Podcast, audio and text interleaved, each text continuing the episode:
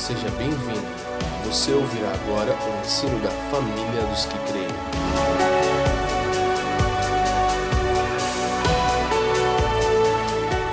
Então hoje nós vamos falar é, sobre o terceiro fundamento do Novo Testamento, a cruz de Cristo. E talvez seja o assunto mais desafiador dos quatro fundamentos, obviamente todos são, mas falar estritamente sobre a cruz de Cristo, ela é tão singular e ao, menos, e ao mesmo tempo ela é tão plural, seu, seu efeito é tão abrangente, que uma palavra, duas ou três ou quatro ou dez ministrações não seriam suficientes. Então eu precisei escolher aquilo que eu julgo que é pertinente para nós hoje e também para a igreja do Brasil, que depois vai poder ouvir isso e eu quero poder compartilhar isso é, com vocês. Então, eu já mencionei, Mateus capítulo 16 é a base, nós não vamos para lá porque eu preciso de tempo hoje. E eu quero que comecemos por 1 Coríntios capítulo 1, versículo 23.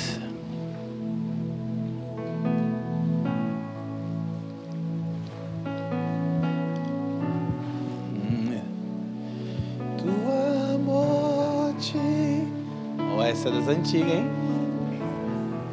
Essa é das antigas. Se não for. É ruim, não dá, não. Eu queria tanto cantar, irmão. Consigo, Bruno. Não consigo, irmãos. Eu queria tanto. Hã? Não, eu consigo, mas assim, começar no seco, não, né? Quando já tem mais umas 70 vozes em cima, eu solto aí o pulmãozão. Aí eu vou no embalo. Essa música é do nosso amigo Gessé de Itajaí e ela marcou profundamente a gente em 2007, quando tudo que nós tínhamos era de fato uma palavra. E o autor dessa canção, nosso amigo, uma vez disse uma coisa para mim, que ela se cumpriu do jeito mais difícil. Ele disse para mim, para Fran dentro do carro: Se um dia você e a Fran ficarem sozinhos por causa do peso daquilo que vocês carregam, lembrem-se que mudou minha vida. E pelo menos por mim vale a pena vocês continuarem. Então. E esse cara é um cara incrível, está servindo na Europa hoje, serviu no Nordeste. É nosso amigo tão precioso essa canção. O Bruno faz as coisas de propósito, eu fico chateado.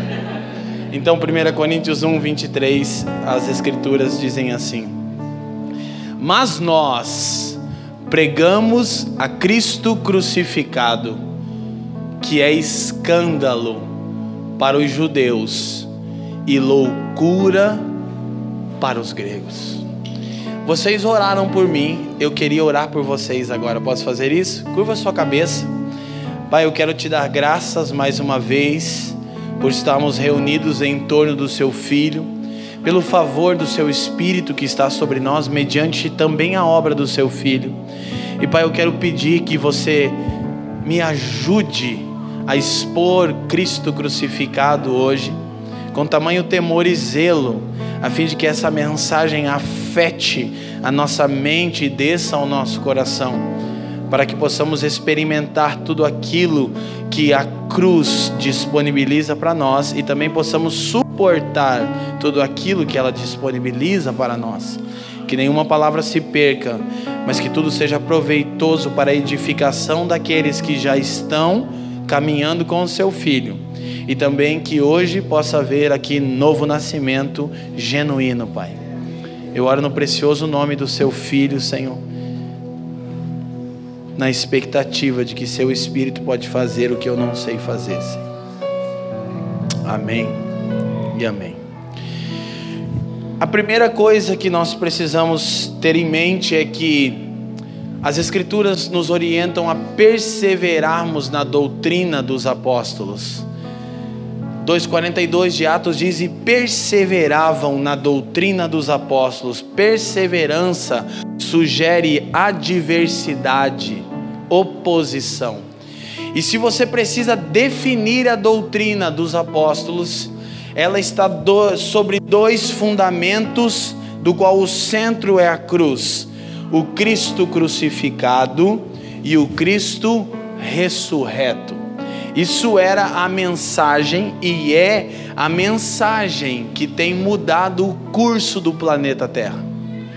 Talvez alguns de nós não conseguem entender o contexto geopolítico da época dos apóstolos, mas verdade é que a mensagem apostólica fez cair impérios, destruiu reinos, é, é, é, desbancou reis, por causa do efeito do poder da cruz de Cristo. Então, Paulo diz: Nós pregamos a Cristo crucificado. E qual é a conclusão dele? Escândalo. Então, essa é a principal característica da cruz. Ela é um escândalo. E na pós-modernidade, essa mensagem já não é mais tão atual. Porque o homem moderno foge de uma vida sacrificial. E até mesmo entre os irmãos, nós fugimos de uma vida sacrificial. E embora nós temos exaltado a obra de Cristo como completa mediante a graça, e eu farei isso novamente, eu quero dizer que a cruz é o escândalo de Deus denunciando a nossa incapacidade e evidenciando o poder de Deus na fraqueza de seu filho. Então Paulo diz que era uma loucura, era um escândalo, perdão, aos judeus e loucura para os gregos.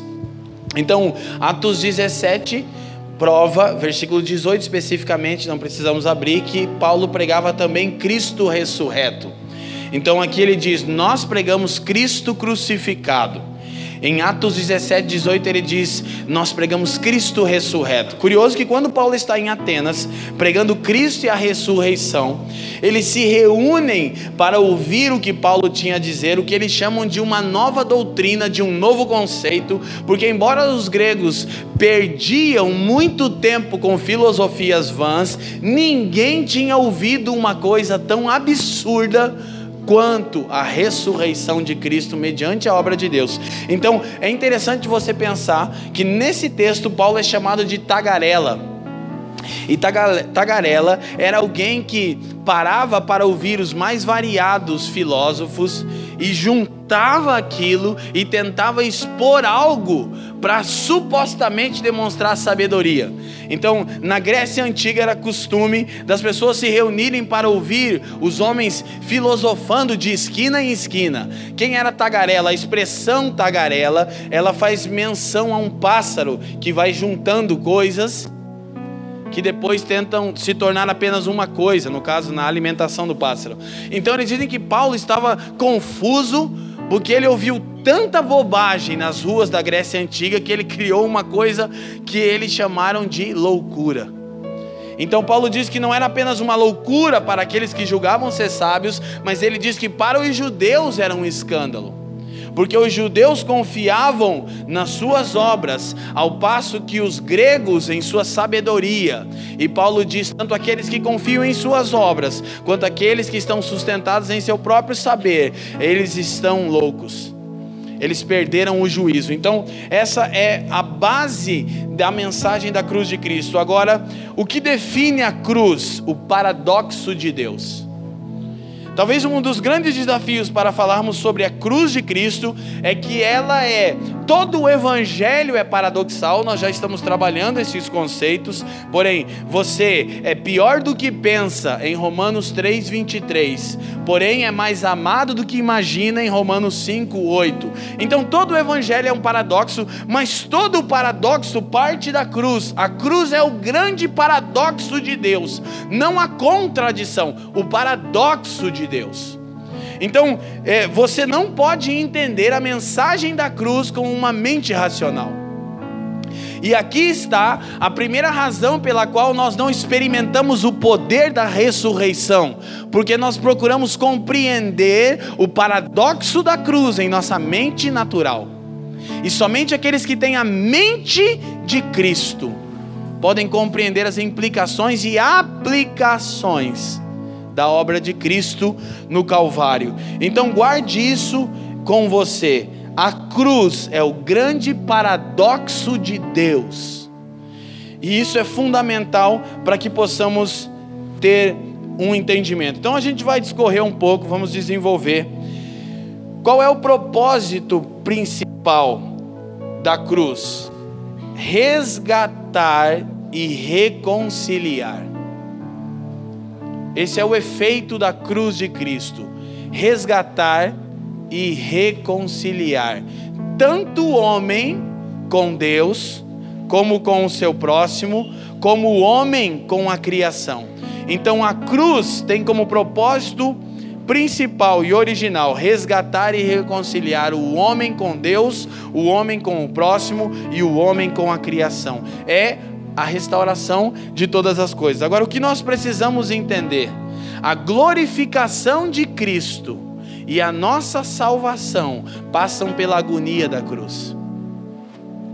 Então, nós vamos perceber ao longo da palavra que se a glorificação de Cristo, que redunda em nossa salvação, passou pela agonia da cruz, a nossa glorificação também há de passar. Nós precisamos compreender essa verdade que nos é exposta. Vamos ao texto de Colossenses, capítulo 1, versículo 20 ao 22.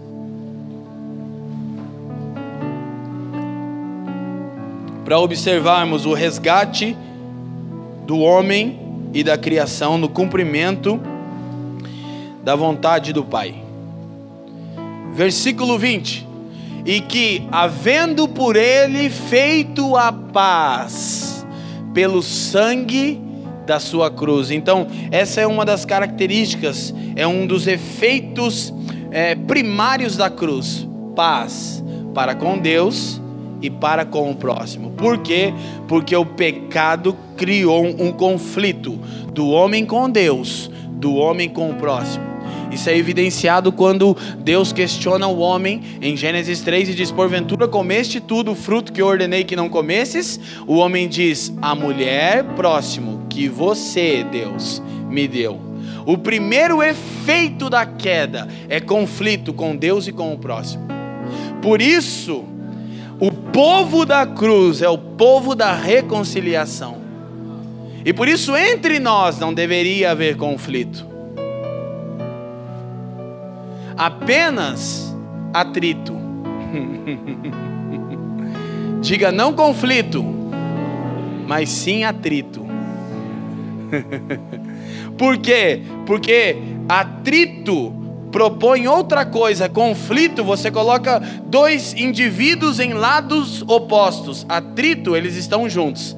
É o conceito de pedras vivas. Nós não somos tijolos, somos pedras vivas, ou seja, cada um de nós tem características próprias e estamos sendo utilizados na edificação de uma casa espiritual, sim? Então, como se dará a edificação dessa casa? Com bastante atrito, Lê. Sem atrito, sem edificação, irmão. Mas atrito não é o mesmo que conflito. Por quê? Porque a. Ah, o efeito primário da queda é o conflito, então o efeito primário da cruz é a paz. E a coisa mais incrível que tem é você ter paz com Deus e com o seu semelhante. Isso é uma característica do reino de Deus que nós encontramos. Então o texto continua. Por meio dele reconciliar-se consigo mesmo todas as coisas. Esse texto fala do resgate de todo o cosmos, de todo o universo, tanto as que estão na terra como as que estão nos céus, e nós já trabalhamos isso na série O Evangelho Completo. Você pode ouvir as palavras nas principais plataformas digitais. A vós também, que noutro tempo eres estranhos e inimigos, querido, aceita a seguinte verdade: quem não está em Cristo é inimigo de Deus. E, e nós, outrora, que não andávamos nele, nós éramos inimigos de Deus. E Paulo, ainda em Efésios, avança e diz: por natureza, filhos da ira. E o problema é que ser inimigo de Deus significa que você está lascado. Por quê? Porque 10:31 de Hebreus diz: horrenda coisa é cair nas mãos do Deus vivo. Então nós vamos perceber como isso é resolvido no entendimento pelas vossas obras mas continua o texto, agora contudo vos reconciliou. Verso 22, no corpo da sua carne, pela morte, para perante ele vos apresentar santos, irrepreensíveis e inculpáveis. Então o incrível é que Cristo fez a paz pelo seu sangue, entrando em conflito com o Pai. Isso, se não fosse evangelho, seria heresia.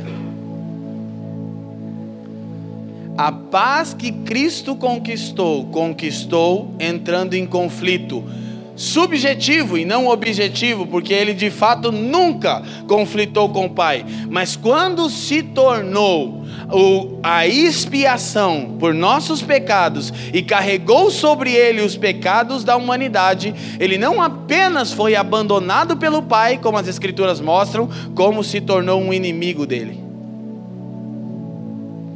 E se nós pensássemos na profundidade da cruz, hoje, novamente, eu preciso exaltar a obra de Cristo e nós vamos falar do Evangelho da Graça, mas ao construir dessa palavra, você vai ver que jamais o Evangelho da Graça pode gerar em mim ocasião para a carne. Por quê? Porque eu preciso refletir no custo da minha liberdade. E ela começa quando Cristo, não intencionalmente, não objetivamente, mas subjetivamente, por trazer sobre si os pecados, se tornou inimigo de Deus. Para quê? Para que você fosse chamado amigo. Ele diz: Já não vos chamarei mais servos, tenho vos chamado amigos. Nós somos amigos de Deus à custa da inimizade da cruz. que graças a Deus foi um ato momentâneo que obteve uma eterna salvação. Então, nós precisamos ter isso em mente. Então, o propósito principal é resgatar e reconciliar quem? O homem e a criação. O homem para com Deus, o homem para com o próximo, o homem para com a criação. Então, é impossível nós não falarmos uma dose de propósito eterno quando mencionamos isso, porque nós somos chamados a reconciliar pessoas e coisas e não conflitá-las. E nós costumeiramente colocamos as pessoas em conflito com Deus e nos conflitamos com as coisas. Quando na verdade nós deveríamos anunciar a reconciliação das pessoas com Deus e com toda a criação. Quantos me entendem, digam sim. Então, precisamos raciocinar sobre isso. Apenas para nota, Atos 3:21 fala a respeito da restauração de todas as coisas. Anote aí, porque isso é fundamental. Agora, vale lembrar uma coisa. É, que nós vamos perceber que é no mínimo estranha. A cruz, guarda sempre no seu coração que ela é paradoxal. E é tão paradoxal que em alguns momentos, na nossa mente carnal, ela soa como incompreensível. Por quê? Porque a obra salvífica de Deus é justificada pela própria vontade de Deus. Pérola, por favor, Gálatas capítulo 1, versículo 4, texto que nós temos usado aqui em várias séries nossas.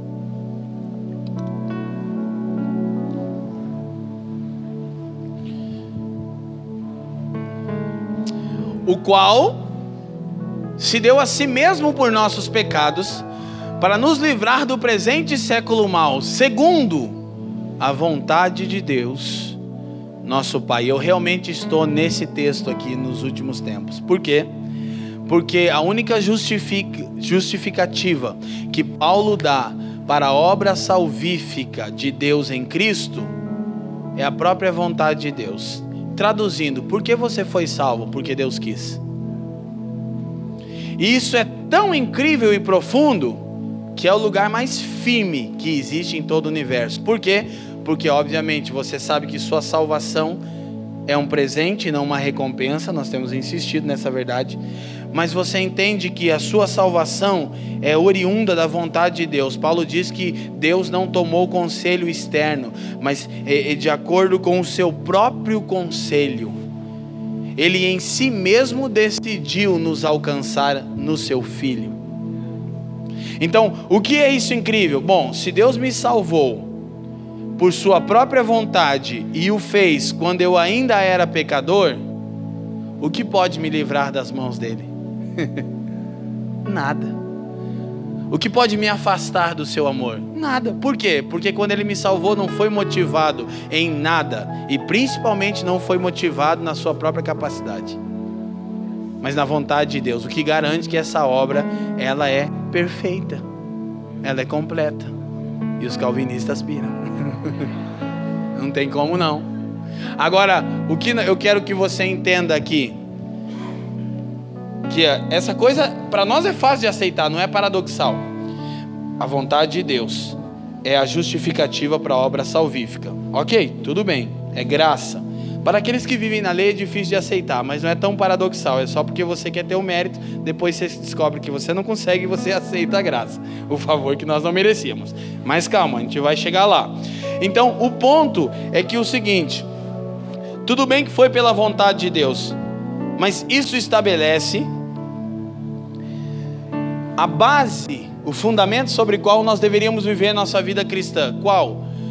Deus salvou em Cristo por sua própria vontade. Então escute, então você não foi salvo porque necessitava.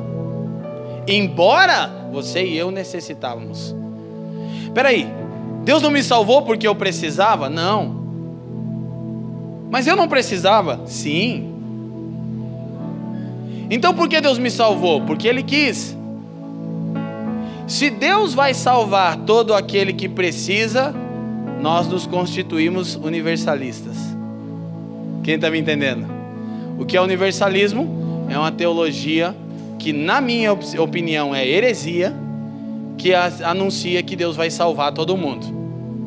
Se Deus salva por causa da necessidade do homem, então nós somos universalistas. Mas a coisa mais incrível é que Ele não salva porque nós precisamos ser salvos, embora nós precisávamos. Mas Ele salva porque escolheu a dedo cada um daqueles que salvou. Por mais escandaloso que isso seja. Agora, onde o paradoxo se estabelece, porque em toda a verdade da graça se estabelece o paradoxo da cruz. Onde o paradoxo se estabelece é que Deus, eu disse que isso estabelece um fundamento para a nossa vida cristã. Deus não tem carência alguma, mas tem anseios. Deus não tem necessidades, mas tem desejos, Gabi como eu deveria viver a minha nova vida sobre o mesmo fundamento da obra de Deus e a motivação pela qual Ele me salvou. Necessidade e carência? Não, desejo e anseio. O que que isso estabelece? Estabelece uma vida cristã leve. Leve porque eu não tenho que ler a Bíblia? Não, eu posso. E depois de eu entender que posso, eu vou alcançar o lugar de eu posso e desejo. Eu posso e eu quero. Então, por que é um fardo? É porque na verdade é um outro evangelho que é Cristo e mais alguma coisa, a gente já falou isso na série. Por que é um fardo? É porque eu não entendo que Deus me salvou não por carência. Algumas pessoas, elas explicam o evangelho de uma maneira, que parece que Deus tem problema de alma. Que tipo, ele quer ser adorado e quer que toda hora alguém fique dizendo: "Você é o cara, você é o cara, você é o cara, você é o cara, você é o cara", e ele salvou um povo para fazer isso. Embora Paulo justifique o louvor da glória da sua graça, sim, Deus não salvou porque está se sentindo mal amado, querido. Deus salvou porque desejou ter comunhão com você. Então escute: se Deus salva por anseio e não carência, por desejo e não por necessidade, como eu devo me relacionar com Deus? Aquele que salva por anseio e por desejo, deseja que eu o deseje. Isso é filosófico demais? Isso é profundo? Então qual é o grande lance? Eu tenho que orar? Não, eu anseio. A filosofia ter um pastor, isso é diferente, né? Isso é complicado isso aí. Gente, olha aqui. Vocês estão felizes ainda? Então, essa é uma coisa incrível, escute. Isso é um fundamento de vida cristã. Você não tem que nada. Mas se você foi alcançado por aquele que nada carece nem necessita, mas deseja e anseia, toda a sua vida vai ter mais significado. Então, porque eu estou em comunhão todos os domingos, porque é porque eu desejo. Os irmãos que andam conosco há mais tempo vão saber que eu sempre fiz isso e na minha imaturidade fiz isso de maneiras que vocês não acreditam. E para provar isso aqui está aqui minha esposa. Fábio eu não vou dizer porque o Fábio ele tem o seguinte, Fábio só lembra uma semana para trás, irmão. Fábio Pupo. Não fala nada para ele que ele não lembra, apaga, dá um branco, um papel sulfite branco. Mas ele estava lá, o Daniel também, a Leila, a Elaine. Não pegaram tanto essa época, mas o, o Gomushka pegou, o Denis pegou. Quando eu comecei a pastorear os jovens, não sei se o Denis vai lembrar disso. E aí, assim, o negócio é o seguinte, né? Jovem é uma benção, o jovem que vive essa vida, como diz minha avó lá de Itajaí, a dona Jona. Esse jovem que vive, né? Essa vida. Então, jovens que vivem essa vida, eu pastoreava eles, o William estava nessa época também. Eu me lembro que a gente começava também, a gente ficava oferecendo um Cristo genérico e uma cruz ortopédica, atraía a galera que queria o Cristo genérico. O que é o Cristo genérico? É, faz o mesmo efeito e é mais barato. Entendeu? E aí a galera vinha e ficava no furdunço, né, morzão? E aí eu ficava, tipo assim, extremamente irritado. Aí um dia tinha uns caras levando uma ideia, não sei se, se é a França, alguém aqui lembra disso, o Denis. Na hora da reunião, eu pregando, eu parei e falei, ô oh, rapaziada, vocês aí. Aí minha irmã mais velha já fez assim, ó. Falei, o negócio é o seguinte, vou falar para vocês a primeira coisa. Quando vocês estavam tomando Nescau, eu estava nadando na vila dando pipoco. Ela foi ficar doido. Que era só para aterrorizar. Da pipoco nunca, nunca eu peguei numa arma. Mas era só para fazer que eu era marginal. Eu queria dizer que eu era marginal, Daniel.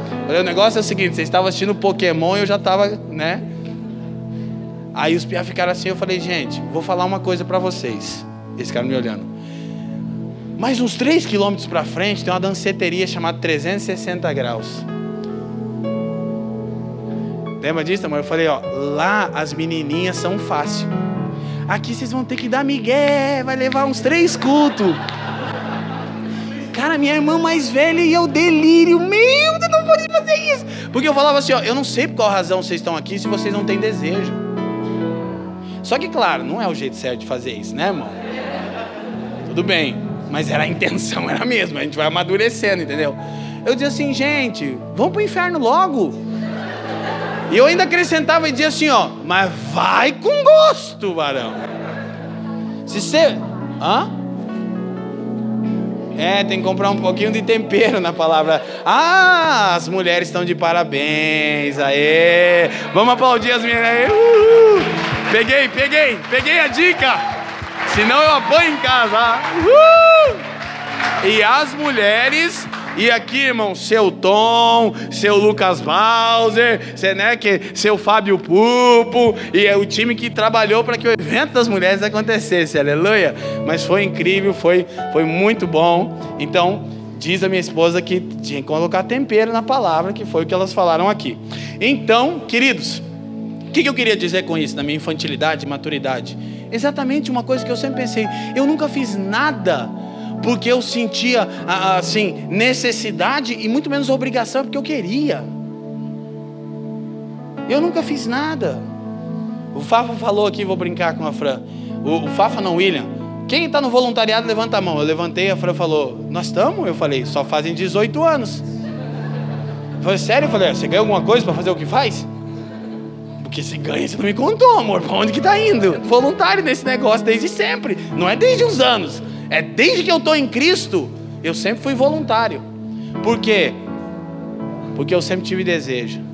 Porque eu sempre tive anseio. Isso tem que melhorar. E aí, quando você começa com aquele papo de a carne é fraca, é exatamente. A carne é fraca. Mas o seu espírito está pronto. É, é exatamente. Sua carne é fraca, ela não tem autoridade sobre seu espírito que nasceu de novo. Não torce o texto, varão. Mais uma daquelas, Joyce? A gente inverte a ordem das coisas. Obviamente os discípulos não puderam perseverar com o Senhor, mas gente, a carne é fraca. O espírito está pronto. Aprendam a ser governados por aquilo que aconteceu dentro de vocês Porque a carne é fraca, ela tem que se sujeitar ao comando do seu homem interior. Não inverte o que Jesus queria dizer, querido. Por quê? Porque a operação da cruz é a mortificação da carne. Se a carne vence, é porque o seu espírito não está sendo nutrido. Porque o espírito está pronto e a carne é fraca, graças a Deus. Se a carne fosse forte e o espírito fraco, aí nós estaríamos com um problema. Quem está me entendendo? Então, é engraçado a expressão dos caras, tipo, como que eu nunca pensei nisso, né? É, tipo, agora meu momento Bartoszewski, assim, né? Que o Felipe fala umas coisas que você fica assim. Não fica? Ele dá um sentimento de raiva em você, assim, como é que eu não vi isso? Quem sente, quem sente, o Fafa deu uma aula aqui também, falou sobre a casta, também deu raiva dele. Então, gente, vamos para frente, mas daí você tem que ouvir na aula de imposição de mãos que está também nas principais plataformas digitais. Já já, em breve, em breve, em breve. Então, gente, ah, esse é o ponto. Como nortear a minha vida com Deus? Anseio e desejo. Por quê? Porque eu fui salvo por anseio e por desejo. Qual é o paradoxo? É que Deus ansiou tanto ter comunhão com você e, com meu, e, e, e comigo, que foi agradável a Ele moer o seu filho e fazê-lo enfermar eu não sei se é, eu não consigo dar glória a Deus nisso que eu penso não é, não fecha a conta. Porque é muito paradoxal. Então significa que aprove a Deus foi agradável moer o seu filho e fazê-lo enfermar para me ter. Espera aí, irmão. Isso é um escândalo. Agora tem uma razão, 53:10 de Isaías. Tem uma razão. Isaías 53, 10, o famoso texto sobre o servo sofredor. Todavia, ao Senhor agradou moê-lo, fazendo-o enfermar. Quando a sua alma se puser por expiação do pecado, verá a sua posteridade, prolongará os dias, e o bom prazer do Senhor prosperará na sua mão. Segue, você vai ver a justificativa. O trabalho da sua alma, ele verá e ficará satisfeito. Agora, Olha o paradoxo da cruz. Então Deus desejou e ansiou tanto me ter, que agradou a Ele moer o seu filho e fazê-lo enfermar em meu lugar? Sim, porque exatamente pelo fato de ele ser único. Porque foi agradável ao Pai fazer o seu filho enfermar e moê-lo, porque ele era unigênito. E o pai queria que ele se tornasse o primogênito. O pai disse: Bom, eu não tenho necessidade e carência nenhuma, e todo o meu prazer está no meu filho, aquele a quem eu amo, e o prazer dele está em mim, mas isso está tão bom que a gente vai estender. Porque não há uma outra justificativa para esse paradoxo, que não seja o fato de ele ser unigênito. Então ele foi plantado na terra, foi primeiro levantado na cruz, plantado na terra como unigênito, porque ele mesmo disse: se o grão de trigo cair na terra e não morrer, ficará ele só, mas se morrer, dará muito fruto. E qual é a garantia? Ele verá o fruto do seu penoso trabalho. Então você vai olhando para a cruz e o paradoxo dela vai sendo colocado diante de nós. Agora, como ele fez isso? Há uma frase de um santo católico que eu quero que a Pérola projete para nós, é a primeira frase que fala sobre o Cristo encarnado.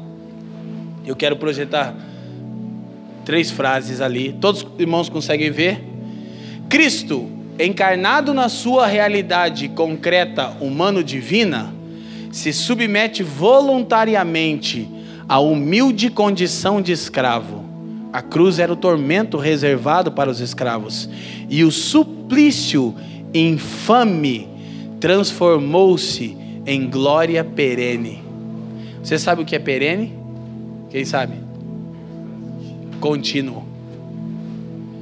Ele morreu e suportou o sofrimento e a infâmia por um momento, mas a glória resultante disso é perene, ela é contínua e por toda a eternidade ele vai ser chamado digno. E se nós internalizarmos essas verdades, e eu vou já trazendo algumas aplicações, nós vamos começar a pensar que todas as vezes em que nós permitimos que a morte de Jesus opere em nós, a fim de não sermos conduzidos pela nossa própria natureza carnal, a gente está gerando em algo, algo em nós que Paulo chama de peso de glória. Ele diz que ele tem por certeza que as aflições do tempo presente, ele está dizendo, é como Cristo, é só por um momento, elas não hão de se comparar com a glória que em nós há de ser revelada. Então é incrível nós entendermos os paradoxos da cruz e, e meditarmos nisso. Então, como ele fez isso? Filipenses 2, texto que entre nós é um texto que nós amamos, e que nós não alcançamos, mas que a gente quer continuar nos relembrando que é esse o alvo. Aleluia, glória a Deus. Já falei que você está na igreja de pecador, em que os piores são os pastores e os líderes. Depois vai dizendo. Quanto mai, maior a, ó, quanto maior a posição de alguém entre nós, mais pecado ele tem, irmão. Porque quem muito é dado, aleluia, glória a Deus. Por isso que eu, na verdade, sou só um voluntário.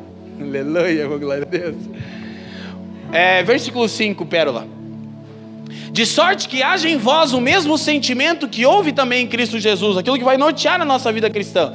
Que sendo em forma de Deus, não teve por usurpação ser igual a Deus. A menção de Paulo aqui é direta a Adão. Adão usurpou ser igual a Deus. Foi essa a proposta da serpente. Cristo que era igual, abnegou da semelhança esse é o ponto. Então, ele continua, verso 7. Mas aniquilou-se a si mesmo, querido, que expressão forte, né? Imagina você, que haja em vós o mesmo sentimento que houve em Cristo Jesus. Qual? Aniquile-se. Legal, né? Tomando a forma de servo, fazendo-se semelhante aos homens, e achado na forma de homem, humilhou-se a si mesmo ele não apenas, querido, aniquilou-se, abstendo-se da sua divindade, tomou a forma de homem, mas no homem há alguma glória por ser a criação de Deus. Mas ele foi mais profundo, ele se tornou escravo dos homens que são, no, na condição de pecadores, ainda são a imagem de Deus, mas não refletem mais a glória de Deus. Mas ainda assim ele foi mais baixo ele se tornou como o menor de todos os homens. Então o texto diz: sendo obediente até a morte e morte de. Então sua obediência vai até a cruz operar em você.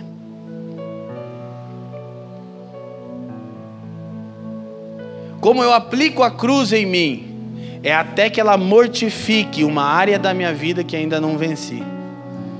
Então a gente vai fazer isso para sempre, né, irmão? Quer dizer, até a vinda do Senhor não vai ser para sempre, graças a Deus. Mas é a nossa jornada cristã, então o texto continua. Pelo que também Deus o exaltou soberanamente, a glória perene. Ele deu um nome que é sobre todo nome. Vamos próximo texto para que ao nome de Jesus se dobre todo o joelho dos que estão nos céus e na terra e debaixo da terra. 11. E toda língua confesse que Jesus Cristo é o Senhor para a glória de Deus Pai. Então, como Cristo fez isso, esvaziando-se de si mesmo? Agora, nós precisamos entender que Paulo diz que a cruz é tanto a fraqueza quanto a loucura de Deus. Então, na cruz, Deus se mostra fraco. E na pregação da cruz, Deus se mostra sem juízo algum. Esse é incrível, 1 Coríntios 1, verso 18. Um Deus desajuizado. a cruz é o paradoxo de Deus. Porque a palavra da cruz é. A pregação sobre a cruz é loucura para os que perecem. Mas para nós que somos salvos, é o poder de Deus. Vamos para frente? Porque está escrito: Destruirei a sabedoria dos sábios e aniquilarei a inteligência dos inteligentes. Onde está o sábio? Onde está o sábio, perdão? Onde está o escriba? Onde está o inquiridor deste século, porventura? Não tornou Deus louca a sabedoria deste mundo? Visto como na sabedoria de Deus. O mundo não conheceu a Deus pela sua sabedoria. Aprove a Deus salvar os que creem pela loucura da pregação. Então a cruz é a demonstração de fraqueza de Deus. A pregação da cruz é a demonstração da loucura de Deus. Então Paulo continua: porque os judeus pedem sinal e os gregos buscam sabedoria. Mas nós pregamos a Cristo crucificado, que é escândalo para os judeus e loucura para os gregos. Mas para os que são chamados, tanto judeus como gregos, lhes pregamos a Cristo. Judeu procura poder, o Cristo que se esvaziou de poder é o poder e a sabedoria de Deus.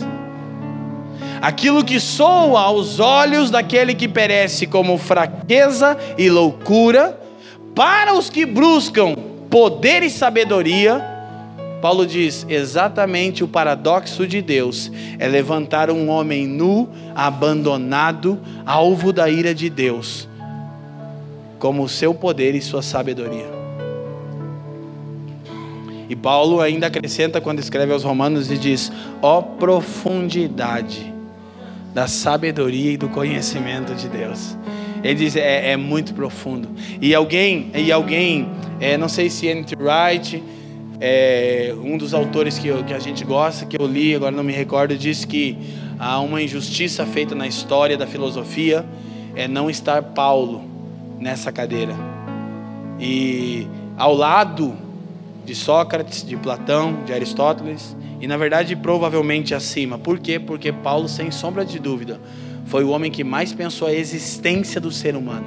Mas por ser cristão, ele não aparece nesse lugar. E eu não estou dizendo que Platão, Sócrates e Aristóteles não trouxeram nenhuma contribuição, trouxeram e muita, mas diante da sabedoria de Deus são loucos.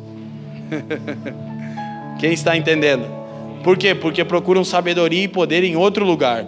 Então, como Cristo cumpriu isso? Verso 25.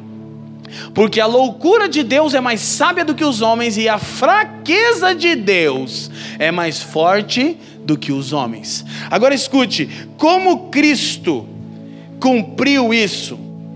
Cristo cumpriu toda a vontade de Deus no exato momento que se esvaziou de todo o poder.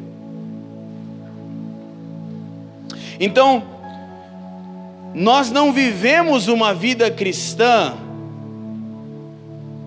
baseada no poder que temos, mas baseada na fraqueza do Filho de Deus.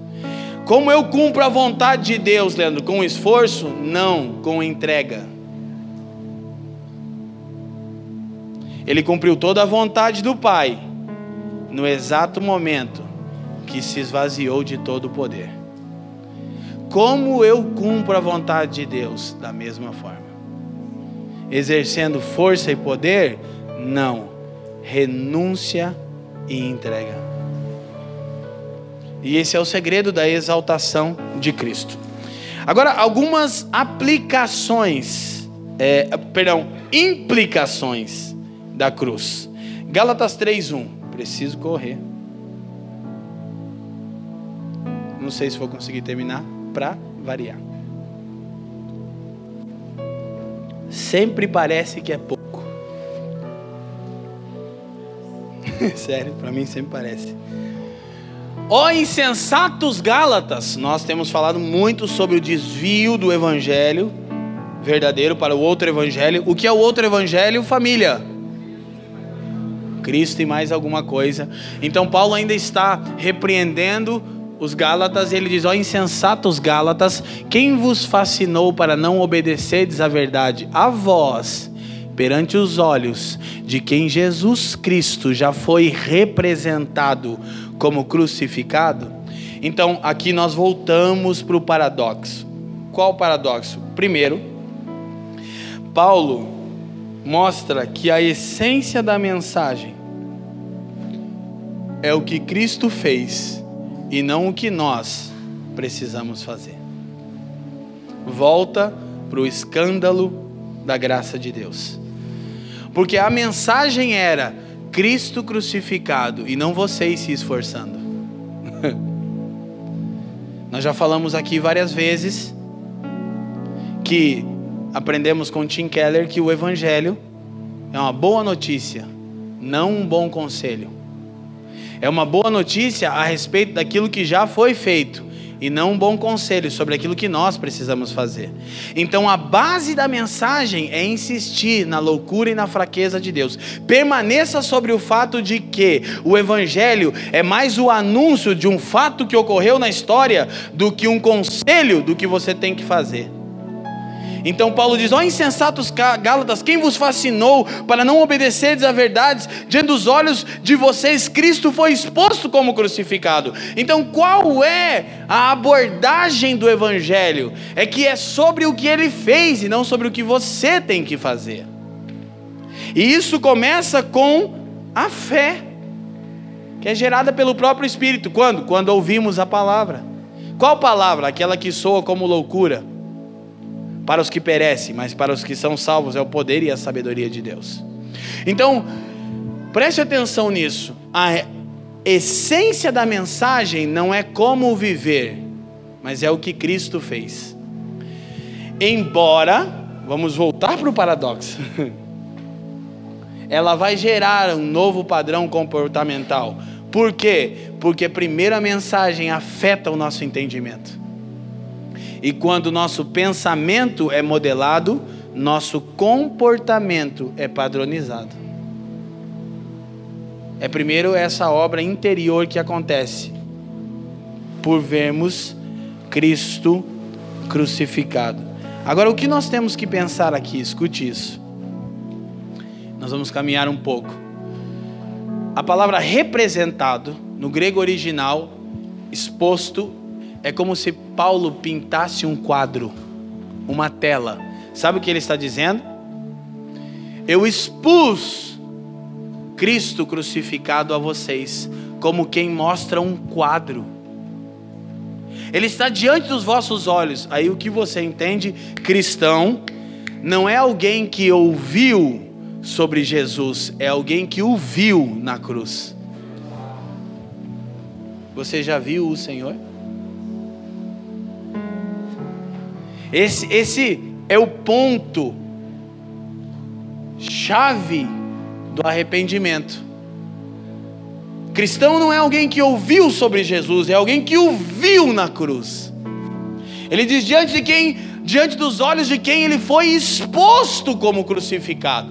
Então a essência da mensagem é o que ele fez e não o que precisamos fazer. E alguém que está nele não é alguém que ouviu sobre ele apenas, é alguém que ouviu mediante aquilo que ouviu.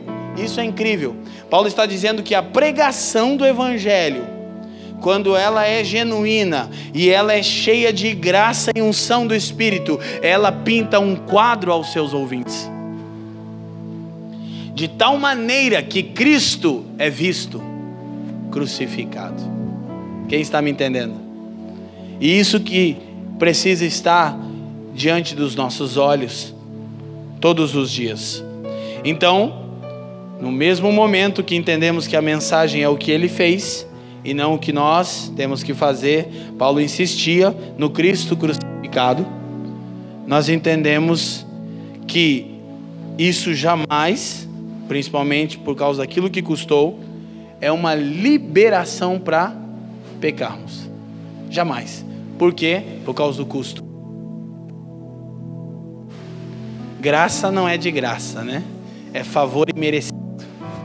A Escritura diz em, em Romanos o dom gratuito de Deus em português. Não existe essa expressão. A tradução é equivocada. Não tem o dom gratuito. É dom só. Que é presente. Graça. Chares. Favor que não merecíamos. Não foi de graça. Custou tudo. Então jamais uma coisa que me escandaliza que é a vontade de Deus em me salvar, vai me levar a uma vida libertina. Por quê? Porque eu vi Cristo crucificado. Eu sei o custo. Quem está me entendendo? Eu sei o custo, eu não ouvi sobre Jesus, eu o vi na cruz. Então, a gente já tem trabalhado isso e eu vou passar rapidamente por esse ponto, mas não poderia sair daqui sem falar. A cruz não anula a ira de Deus, ela a desvia. porque uma falsa compreensão da graça de Deus, sem sua santidade, anula a sua ira. A cruz que, que derrama sobre nós graça, não anula a ira de Deus, ela desvia a ira de Deus. Você é salvo, Cristo o alvo. Agora, mas um absurdo paradoxal da cruz. De quem Jesus te salvou? Do pecado, do diabo e do inferno. Amém, gente? Não.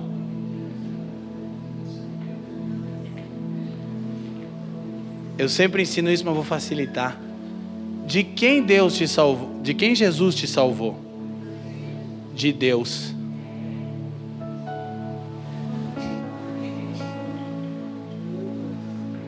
Como é, como é que, peraí, como é, como é que é isso aí? Paradoxo. Deus te salvou em Cristo, dele mesmo.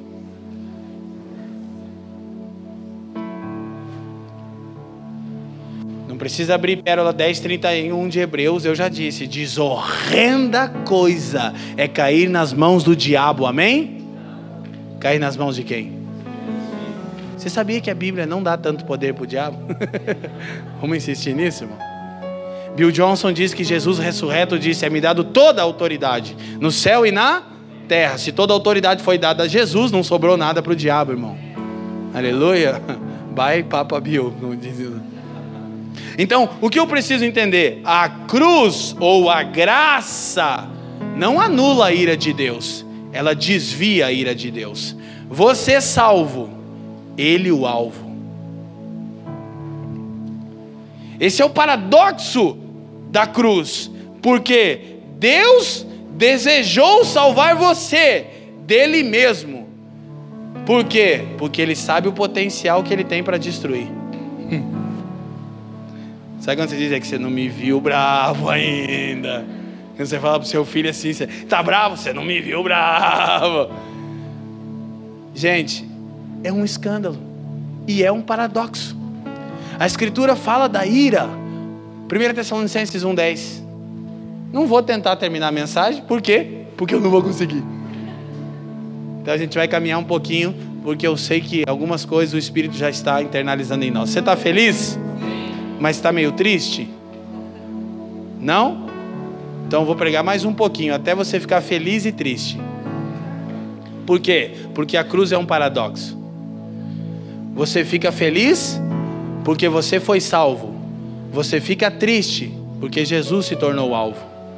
E Paulo chama isso de tristeza segundo Deus. É a tristeza que produz arrependimento. Não tem lugar para graça barata. Por isso que o evangelho causa em nós todo tipo de emoção. Por quê? porque a cruz é o grande paradoxo de Deus aos homens. Então, e esperar dos céus a seu filho, a quem ressuscitou dos mortos, a saber, Jesus, que, leiam para mim, queridos, nos livra da ira futura. Então, uma coisa você precisa saber: há uma ira a se manifestar no fim dos tempos. Romanos 1,18.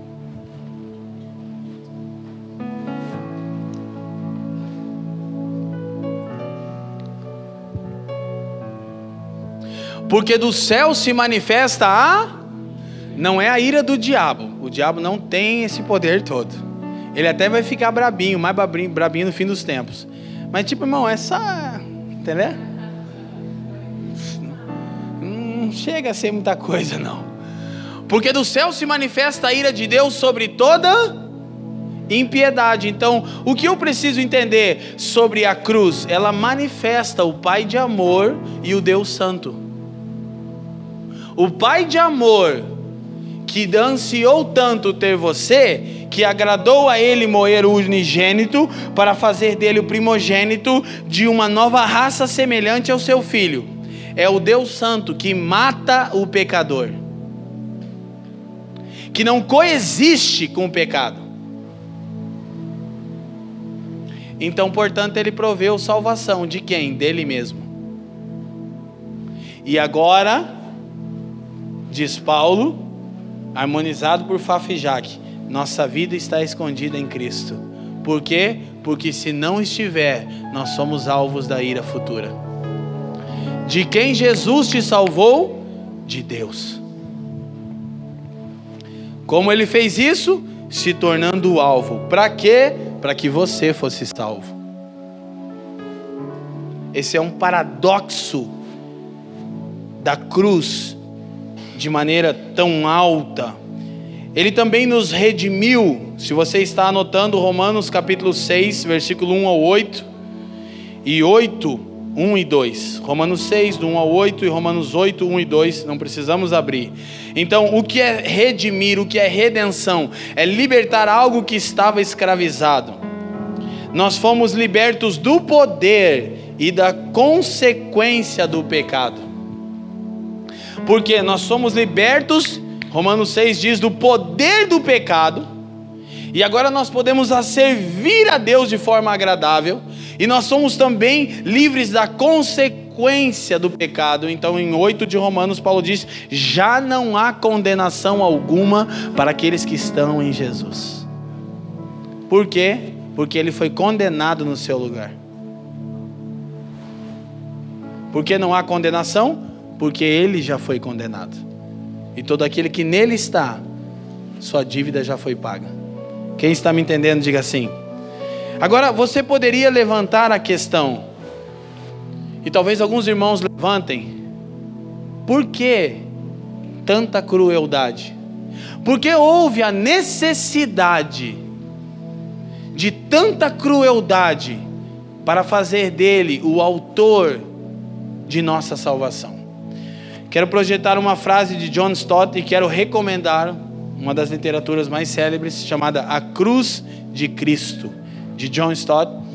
E ele conclui e diz assim: Podemos apagar as brancas aqui na frente, por favor, rapidamente? Obrigado. Era só na frente, mas tá bom. Aqui tudo é bonito, né? Nossa consciência de pecado é muito tênue. Olha para mim. Se convença de uma coisa: você e eu pouco entendemos sobre a gravidade do pecado é muito tênue. Se comparado à real profundidade e implicações que o pecado traz, o que leva alguns superficiais a questionarem sobre a necessidade de uma morte tão horrível e cruel. Se não poderia ser de outra maneira, mais amena a salvação da humanidade. Então nós levantamos essa questão e nós pensamos, agora tem a continuidade da frase, não tem?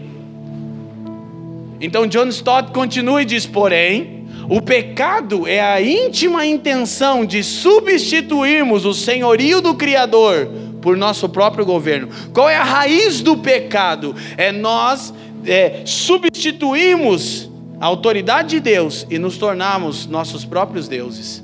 Então o que está por trás disso? A idolatria, o pecado mais condenado nas Escrituras. Então, John Stott diz: ou seja, ter autonomia, ser independente, livrar-nos da paternidade divina, recusar sua própria justiça para estabelecer nossa própria justiça, que são trapos de imundícies. Então, qual é a gravidade do pecado? É que ele é a íntima intenção de substituirmos o senhorio do Criador pelo nosso próprio governo.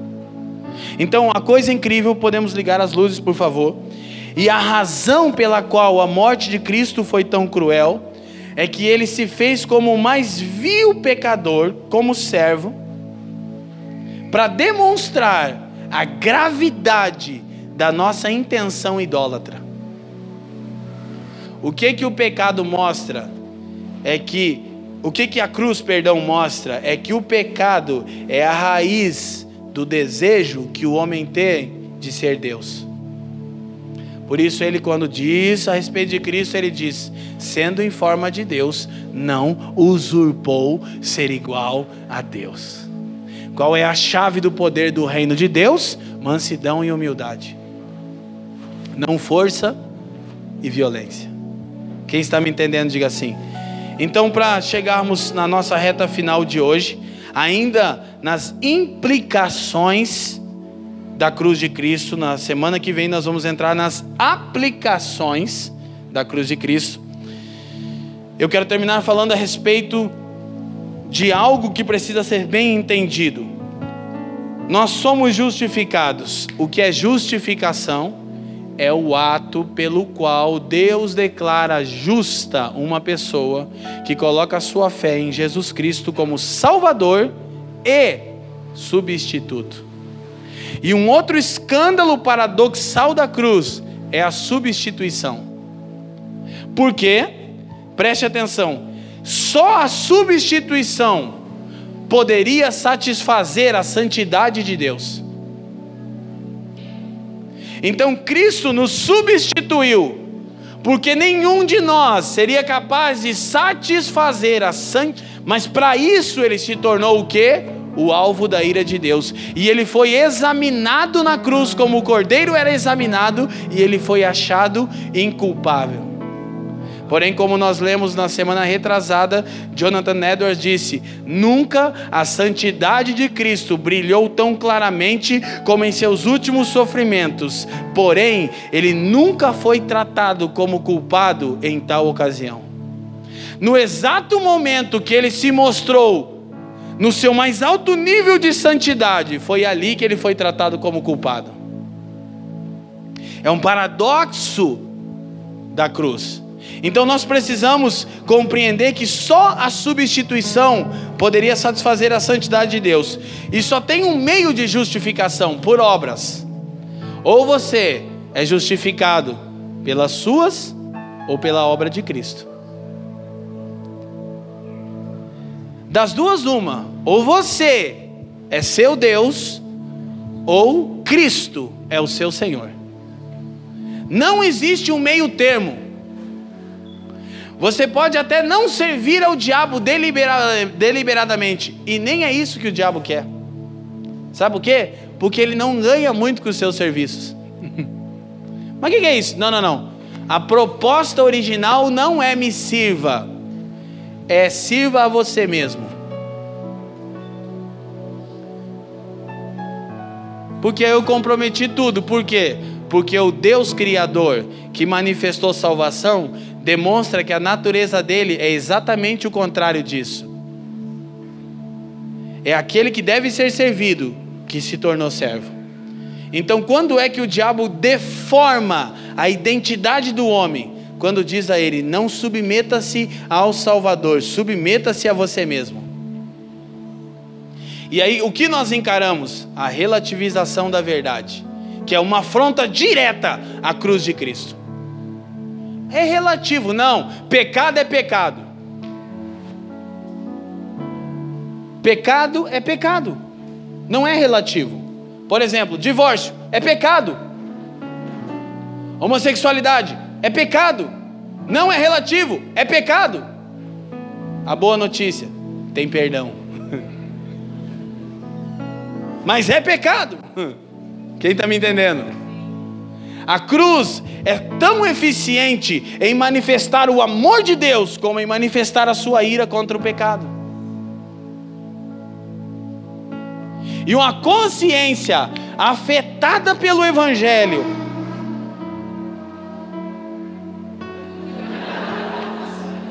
Falou de pecado, irmão. E uma consciência, eu não precisava ser assim, né? Afetada pelo Evangelho, ela vai produzir em você, pela pregação, pelo Espírito, um modo de vida agradável a Deus. Por quê? Porque você apenas não canta, o Pai me adotou, como nós cantamos. Você entende que para te adotar, Ele abandonou Jesus órfão na cruz. Aí você fica nesse paradoxo. Eu sou filho. é, ele se tornou órfão para que isso fosse possível.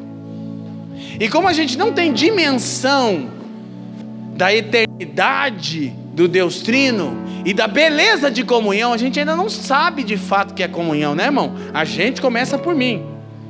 Mas o Deus Trino sabe o que é comunhão e eles desfrutavam isso e o pecado comprometeu isso. Embora isso já tenha sido resolvido, porque foi por um momento, foi um custo muito alto. Então nós precisamos ter em mente esses paradoxos do Evangelho. Agora escuta, agora a gente vai para o paradoxo. Qual? Por causa da obra de Cristo de justificação e substituição, eu agora sou tão amado por Deus como se tivesse vivido a vida que Cristo viveu.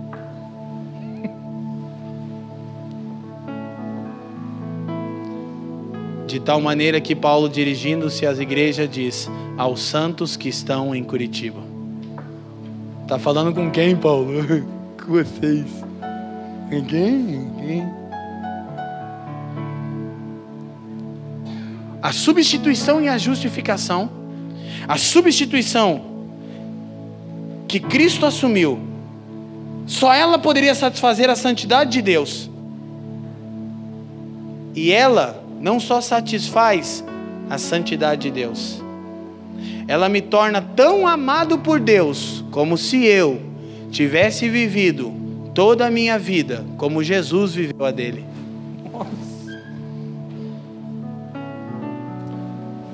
Paradoxo, escândalo.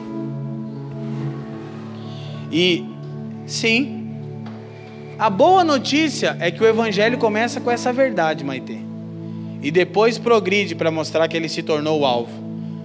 Por isso que Jesus diz: sempre dirigir a ele como Pai. Portanto, vocês orarão assim: Pai. Porque a boa notícia é a seguinte: agora, por causa da substituição, você é tão amado pelo Pai, como se tivesse vivido sua vida toda como eu vivi a minha. Pai, Jesus Cristo. E quando você então explode em louvor, em alegria de salvação, você passa a compreender o custo dessa realidade. E por gratidão e não carência, você vai permitindo que o Espírito te incline para as coisas do Espírito. Deixa eu falar uma coisa: a graça fez tudo o que você não podia fazer. Mas essa frase é paradoxal. A graça faz tudo aquilo que você não podia fazer. O que? Salvar a si mesmo. Porém, a graça não abre as escrituras no seu lugar. A graça não ora por você. A graça não foge por você da aparência do mal. A graça só te dá poder para abrir as escrituras. A graça te dá desejo para estar diante dele, a graça te educa a fugir da aparência do mal, mas ela só faz o que você não pode fazer. Entende o paradoxo? E nós precisamos meditar nisso. Então, para a gente concluir hoje,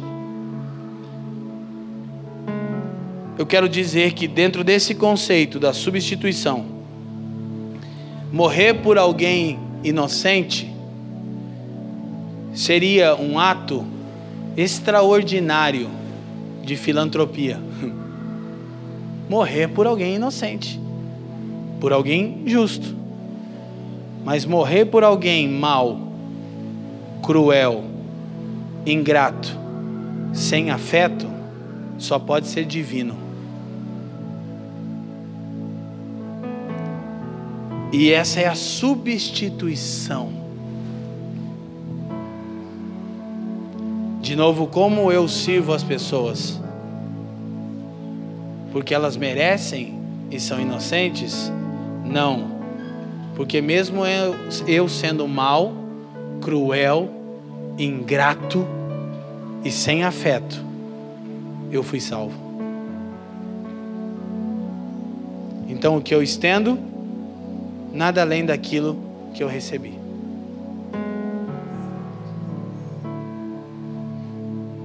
Nós encontramos na parábola do credor. Então nós precisamos guardar isso no nosso coração. E eu quero terminar exatamente com isso. Gálatas 3:2. Ah, tinha água aqui, eu não vi. Tudo bem com vocês? Vocês estão felizes ainda?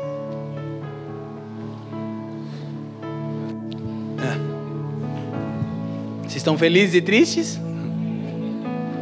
Gente, brincadeiras à parte. Há que hoje o Espírito internalize o Evangelho na nossa mente e no nosso coração. Alguém perguntou para mim: a graça anula a lei? Eu disse: não, ela a internaliza.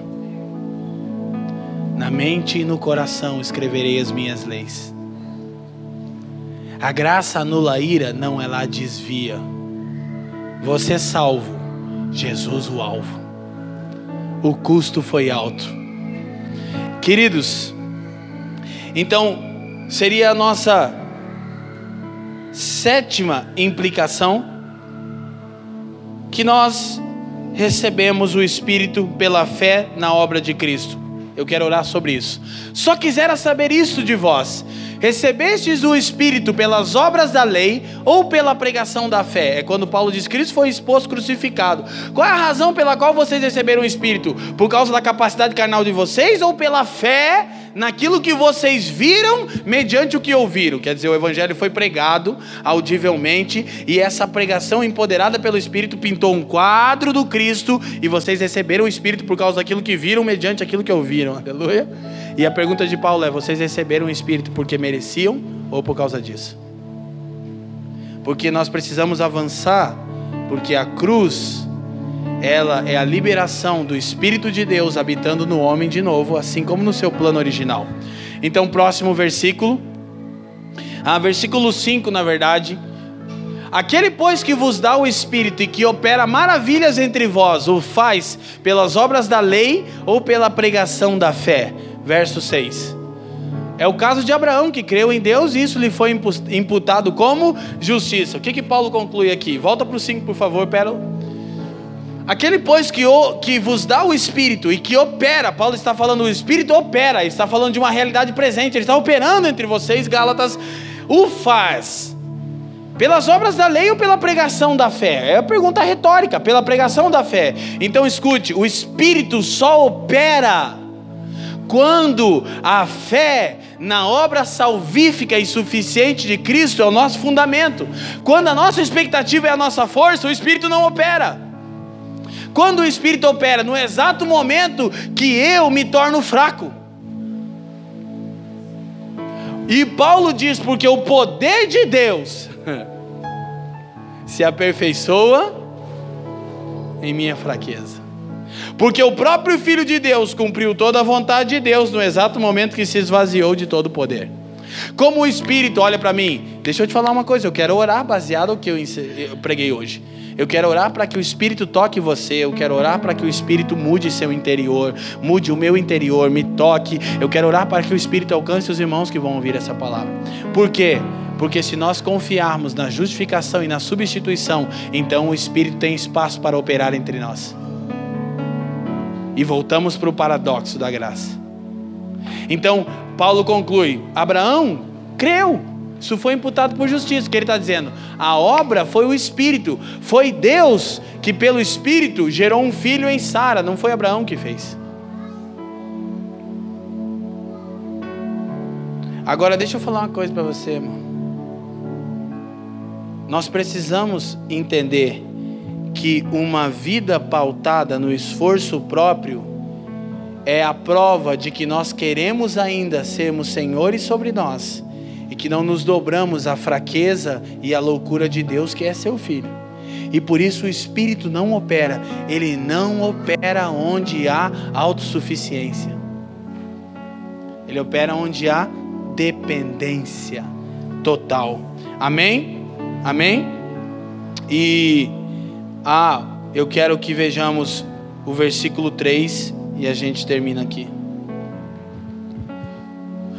Sois vós tão insensatos que, tendo começado pelo Espírito, leiam para mim, acabeis agora na carne. Curiosamente, a palavra que Paulo usa no original grego aqui para acabar significa exatamente isso, acabamento.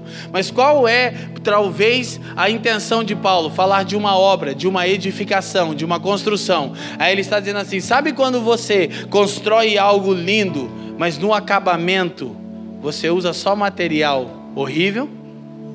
O que deixa algo belo é justamente o acabamento, é o fim da obra. Mas o interessante é que Paulo diz: vocês começaram pelo Espírito e agora vão dar o acabamento na carne. Ele está dizendo: Cristo construiu algo. E vocês precisam andar e edificar sobre isso. Vocês vão edificar na carne? O acabamento, os detalhes finais vai ser a carne. Ele diz então o Espírito não vai atuar. O problema, querido, olha para mim, é que o Evangelho não é apenas o meio pelo qual você é alcançado, graça, é o meio pelo qual você vive. E não serve só para te alcançar, serve para que você ande sobre ele. Porque senão a gente vai sempre o arremate na carne. E essa semana uh, eu recebi um livro e, e eu quero ver se nós podemos também trazer ele para cá. O Mundo em Chamas de Rick Joyner. E é mais um dos relatos do avivamento no país de Gales. Eu levei ele nessa viagem comigo para ler um pouco. E não é exatamente o ponto, mas o princípio é o mesmo. E os historiadores acreditam que o derramar do Espírito no país de Gales em 1904 foi o mais poderoso derramar do Espírito de toda a história, bíblica e pós-bíblica. Isso é ousado. Por quê? Porque, de acordo com muitos historiadores, nunca houve um impacto do Evangelho tão poderoso em uma nação como em Gales. Ah, mas Nínive foi salva. Isso, uma cidade, não uma nação. Sabe qual é o registro de Gales? Que a nação inteira nasceu de novo em seis meses, por intermédio de um jovem chamado Evan Roberts, que tinha 26 anos, sua irmã, que tinha 16, duas cantoras que eram chamadas de as irmãs cantoras, com 18 e 22, mais o que se tornaria cunhado e amigo, um outro amigo de Evan Roberts, os dois de 20. Diz a história que quando os pregadores renomados do mundo chegavam em Gales, querendo conduzir o avivamento, porque eram apenas adolescentes à frente daquilo, todos eles eram tomados de um santo temor e compreendiam que aquilo era uma obra do Espírito, que não deveria haver intervenção nenhuma dos homens. E a, e a, história conta que por, durante todo o avivamento, Evan Roberts se tornou o mais célebre pregador do mundo, naturalmente. E ele nunca cedeu às entrevistas, nunca permitiu uma editora fazer sua biografia, e ele nunca, com exceção de uma vez, avisou onde ia pregar. Mas e você? A gente não está nisso. Se chegar, não precisa mais avisar, graças a Deus. Mas eu estou impactado por quê? Porque Evan Roberts tinha uma consciência. O Espírito só se manifesta para testemunhar Cristo e a sua obra. E se qualquer outra pessoa se torna a atração principal, o Espírito se retira.